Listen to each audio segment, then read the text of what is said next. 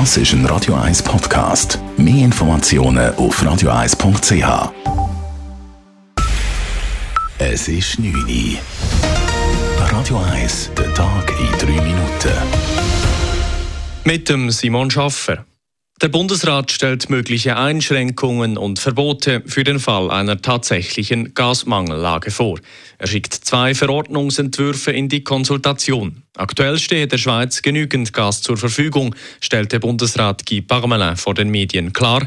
Eine Mangellage bestehe noch nicht. Als Maßnahme für den Ernstfall stellt er unter anderem eine Höchsttemperatur von 19 Grad für Gebäude, die mit Gas geheizt werden, in den Raum. Neben diesen Einschränkungen sind auch Verbote vorgesehen.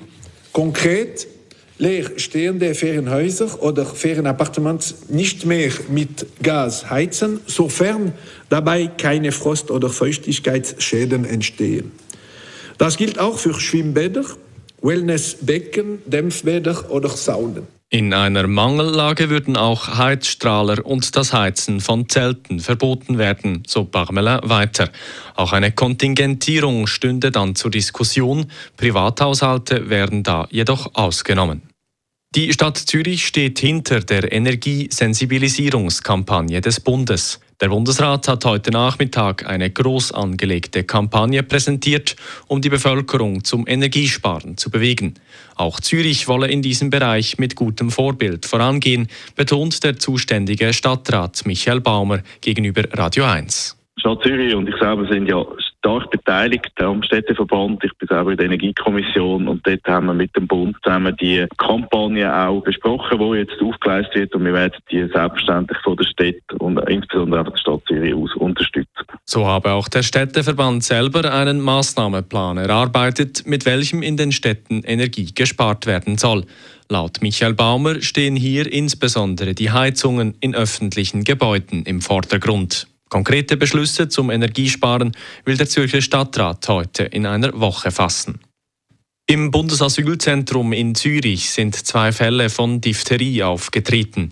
Das teilt die Zürcher Gesundheitsdirektion mit. Betroffen sind zwei Jugendliche in der Jugendabteilung des Bundesasylzentrums.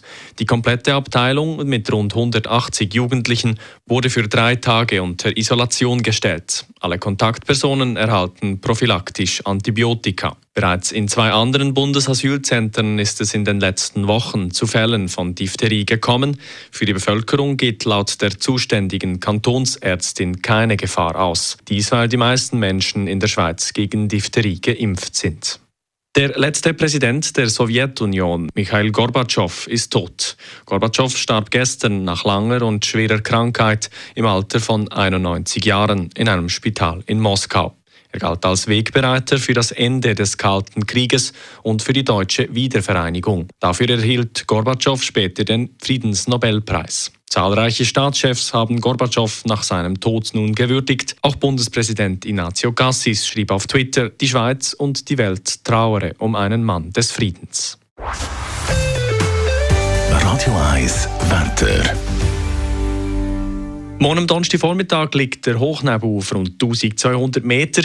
Am Nachmittag lockert der Himmel aber ein bisschen auf und es kann zeitweise sogar sonnig werden. In den Bergen bleiben aber ein paar Quellwochen hängen. Die Temperaturen morgen durch den Tag liegen um die 23 Grad. Das war der Tag in 3 Minuten.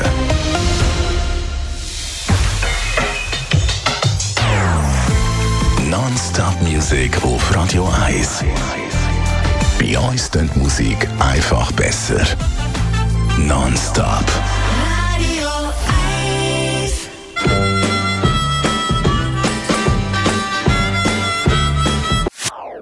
Das ist ein Radio 1 Podcast. Mehr Informationen auf radio1.ch.